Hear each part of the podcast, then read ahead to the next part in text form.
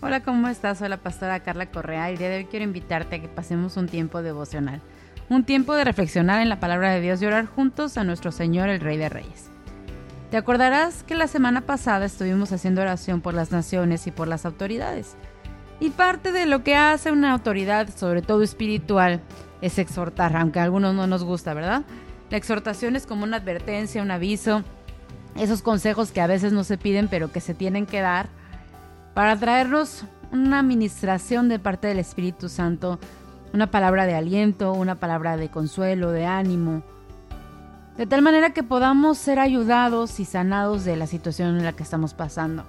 Y quiero leerte hoy, Primera de Tesalonicenses 5, versículos 12 a 24. Pablo se encontraba un poco lejos de los tesalonicenses, él estaba en Corinto, y sintió la necesidad de advertirles, de aconsejarles, de darles ánimo acerca de algunas conductas que ellos estaban teniendo y que necesitaban que esa autoridad espiritual les jalara un poquito las orejas y les mostrara aquellas cosas en donde necesitaban poner atención. Entonces comienza primero de Tesalonicenses 5, versículo 12 diciendo, os rogamos hermanos que reconozcáis a los que trabajan entre vosotros y os presiden en el Señor y os amonestan y para y que los que y que los tengáis en mucha estima y amor por causa de su obra tener paz entre vosotros. Esos son los primeros dos versículos, el 12 y el 13.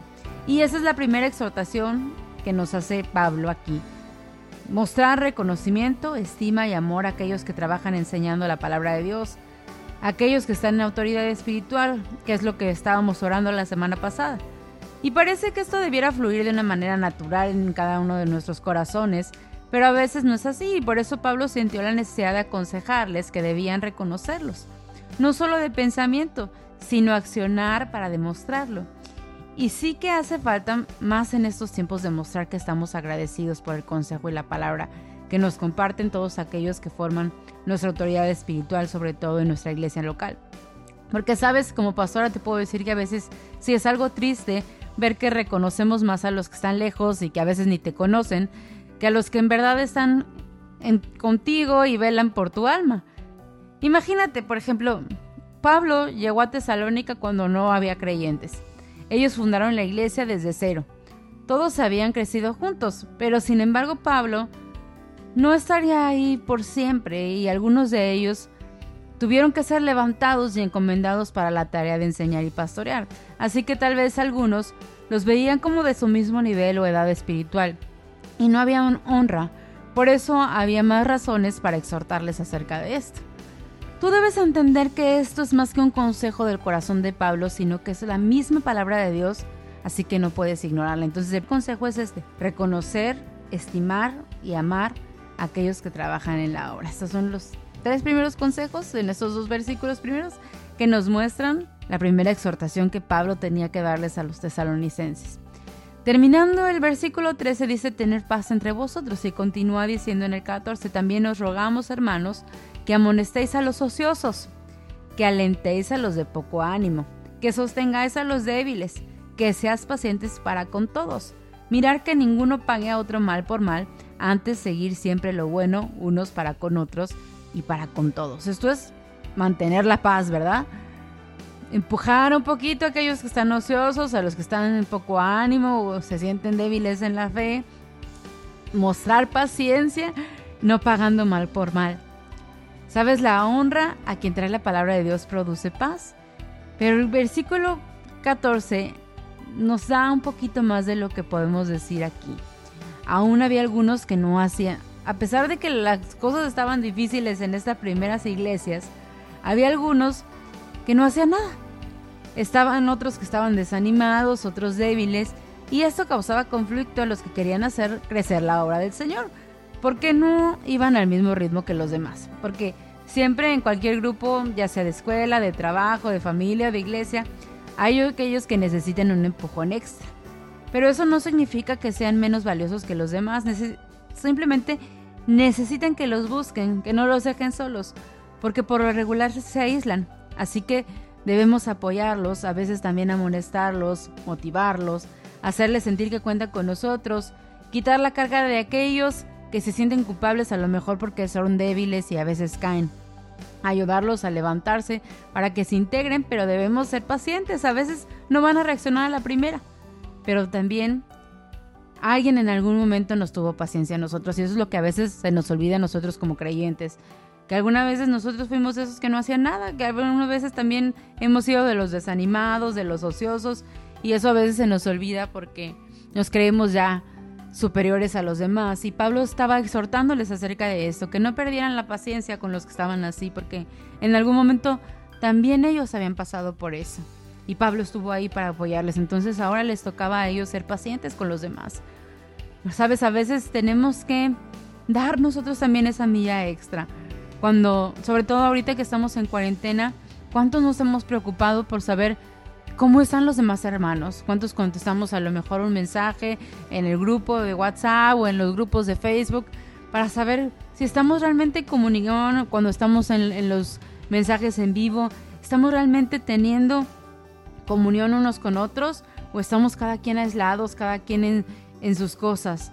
Entonces Pablo estaba en esa necesidad de exhortarlos a que se mantuvieran en unidad, de que vieran también por los más débiles, porque sobre todo en este tiempo de cuarentena yo creo que es importante que no descuidemos esta comunión como cuerpo de Cristo, que nos mantengamos unidos, alentando a los que necesitan ese apoyo especial. A lo mejor vemos un cierto grupo de creyentes que están conectados, que siempre están fieles, que siempre responden, pero hay otro grupo que está aislado. ¿Por qué está aislado? ¿Y cómo podemos ayudarlos? Otra cosa para mantener la paz es no pagar mal con mal, es decir, quitar de nuestro corazón todo sentimiento de venganza o de resentimiento.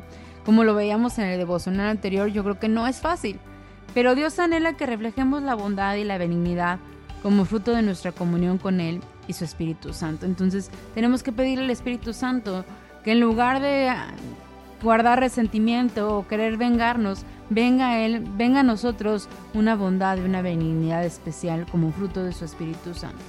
El versículo 16 dice estar siempre gozosos, orar sin cesar, dar gracias en todo, porque esta es la voluntad de Dios para con vosotros en Cristo Jesús. No apaguéis al Espíritu. Tenemos que mantenernos encendidos. Pablo se iba a Corinto, Pablo ya estaba lejos y se acuerdan de la iglesia en Tesalónica y les da estos tips de cuál es la voluntad de Dios. Y aquí en estos tres, cuatro puntos podemos entenderlos en estos versículos del 16 al 19. ¿Cuál es la voluntad especial de Dios en todo esto? Que nos mantengamos gozosos, orando y dando gracias, sin apagar el fuego del Espíritu Santo. Esos cuatro consejos de Pablo van pegados. El gozo que da mantenernos en oración con un corazón agradecido es la voluntad de Dios y así no apagamos la obra del Espíritu Santo. Sí, podemos pasar por momentos difíciles de tristeza, enojo, desesperación, pero no podemos permanecer ahí. Dios no quiere que nos quedemos tristes todo el tiempo o enojados. Dios entiende que tenemos esos sentimientos, pero no va a dejar que nos quedemos ahí porque su voluntad es que tú y yo estemos gozosos. Dios quiere que vivamos en gozo. No como algunos piensan que se trata de estarte riendo todo el tiempo, sino que encuentres en tu corazón la alegría que es estar en el Señor, porque el gozo también es el fruto del Espíritu Santo. Así que al venir a la presencia debemos también entregar nuestras amarguras o resentimientos para salir de ahí con un gozo inexplicable. No es una risa descontrolada, sino es una alegría que viene de adentro, algo que Dios está haciendo dentro de nosotros que tú dices, puedo sonreír como aquella mujer virtuosa que se reía de lo porvenir, ¿verdad? Puedo alegrarme porque sé que Dios está trayendo esperanza a mi vida, porque Dios sé que Dios está trayendo paz, sé que Dios está trayendo restauración. Entonces viene ese gozo de saber que Dios traerá buenas nuevas a la situación por la que estoy pasando.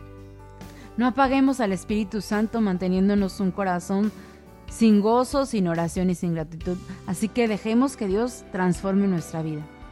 El versículo 20 dice, no menosprecies la profecía, examínalo todo, retén lo bueno absteneos de toda especie de mal. Ojo aquí, no hay que menospreciar lo profético, pero como veíamos hace algunos miércoles en las transmisiones que hizo mi esposo, los falsos profetas también son señal de los últimos tiempos y debemos estar alerta.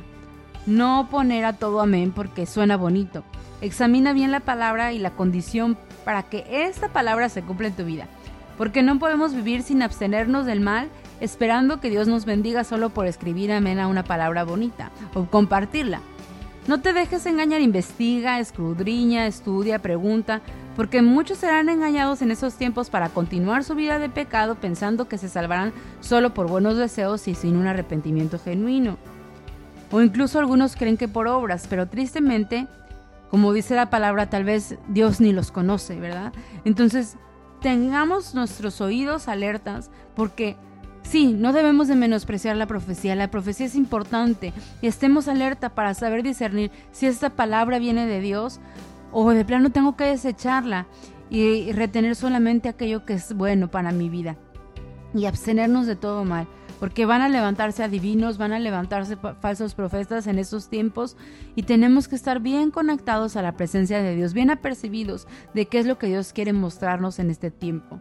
Así que ten mucho cuidado. A veces va a haber mucha palabra bonita, mucha palabra que suena bien, pero no necesariamente es lo que Dios quiere decir. En la Biblia podemos encontrar muchas veces que el enemigo engañó a los profetas para decirle a los reyes o a los sacerdotes o a las que estaban en autoridad en ciertos eh, momentos específicos que las cosas estaban bien cuando Dios no quería que las cosas estuvieran bien. Dios quería un arrepentimiento, Dios los estaba llevando a un arrepentimiento. Y eso es lo que muchas veces no entendemos. Creemos que las cosas van a venir simplemente porque suena bonito, sin arrepentimiento. Y ten mucho cuidado. Versículo 23. Y el mismo Dios de paz os santifique por completo, y todo vuestro ser, espíritu, alma y cuerpo, sea guardado irreprensible para la venida de nuestro Señor Jesucristo. Fiel es el que os llama, el cual también lo hará. La última exhortación de Pablo invita a guardar nuestra vida en santidad, espíritu, alma y cuerpo. ¿Ves cómo va relacionado con lo de la profecía?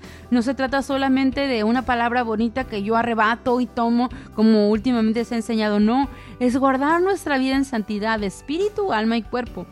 Y eso no quiere decir que no fallemos, porque sí habrá días difíciles, pero Dios nos ha llamado y Él es fiel y Él nos ayudará a salir victoriosos siendo cada día más maduros.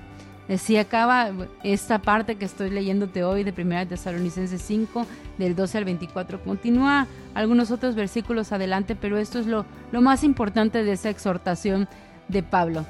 Pablo sabía que lo importante de los tesalonicenses era que no se olvidaran de esos consejos, y aún estando lejos, les envió esta carta con el propósito de que no se apartaran de lo más importante. Honrar a los que están en autoridad, tener relaciones sanas y de bendición dentro del cuerpo de Cristo, vivir en paz y gozo a través de la comunión con Dios por medio de la oración, estar alertas a lo profético y vivir en santidad. Así que gran tarea tenemos tú y yo para seguir manteniéndonos hoy otra vez fieles a nuestro Dios. Así que mantente alerta, mantente honrando a los que están en autoridad, a los que enseñan la palabra Cuida tener relaciones sanas y de bendición dentro del cuerpo de Cristo. Observa quienes están quedando rezagados y sé tú ese instrumento que Dios necesita para mantener el cuerpo unido. Decide vivir en paz y en gozo a través de la comunión con Dios por medio de la oración y permanece alerta a lo profético para que puedas vivir en santidad. Gran tarea tenemos, ¿verdad? Vamos a orar para terminar este devocional. Padre, hermoso eres tú. Tú nos has hecho como iglesia un cuerpo en Cristo, Señor, y donde tú eres la cabeza, tú eres el capitán. Queremos ser de aquellos que son agradecidos, que reconocen, que demuestran estima y amor por aquellos que tú usas para enseñarnos tu palabra. Queremos ser también de aquellos que si ven un hermano ocioso, desanimado o débil, lo apoyen no solo en oración, sino con palabras de poder, fe, fortaleza. Queremos ser instrumentos tuyos para que el, cuerpo de Dios se pueda mantener unido, Señor. Aún en esos tiempos de cuarentena declaramos que el cuerpo de Cristo se mantiene en unidad. Ayúdanos a vivir conectados a ti, Señor. Danos ese gozo que el mundo no puede dar. No permitas que apaguemos el fuego de tu Espíritu Santo. Espíritu Santo, avívanos. Trae un avivamiento en fuego, Señor. Que podamos cada día ser avivados más y más a, a través de tu unción. Ayúdanos a estar alertas y háblanos, Señor, a través de la palabra profética. Abrimos nuestros oídos espirituales para estar apercibidos de los tiempos en los que vivimos. Señor, pero también adviértenos de aquellos falsos profetas que vienen a traer palabra de bendición cuando necesitamos palabra de arrepentimiento o viceversa. Señor, queremos estar bien alertas a lo que tú tienes que decir en este tiempo. Llénanos de tu preciosa paz y ayúdanos a vivir en santidad. Señor, aparta nuestros pies del mal. Tú eres fiel Háblanos durante este día, Señor, te lo pedimos en el nombre de Jesús. Amén y amén. Gracias por escuchar este devocional. Recuerda que tú puedes bendecir a otros compartiéndolo. También puedes seguirnos en podcast o Spotify como Pastores Carlos y Carla López. Al parecer, el día de ayer había unas fallas en Spotify, pero puedes meterte a, a Facebook y ahí te va a mandar el enlace para que puedas escucharlo de esa manera. O pídeme el audio, también yo te lo puedo mandar para que podamos seguir en contacto. Te invito también a que vayas a la página de Mamá Virtuosa y Tabernáculo de Fe y encontrarás algunas cosas importantes acerca de la iglesia, ya sea en Facebook e Instagram. Si no lo has hecho, regálanos un like o síguenos. Que tengas un muy bonito día. Te mando un abrazo.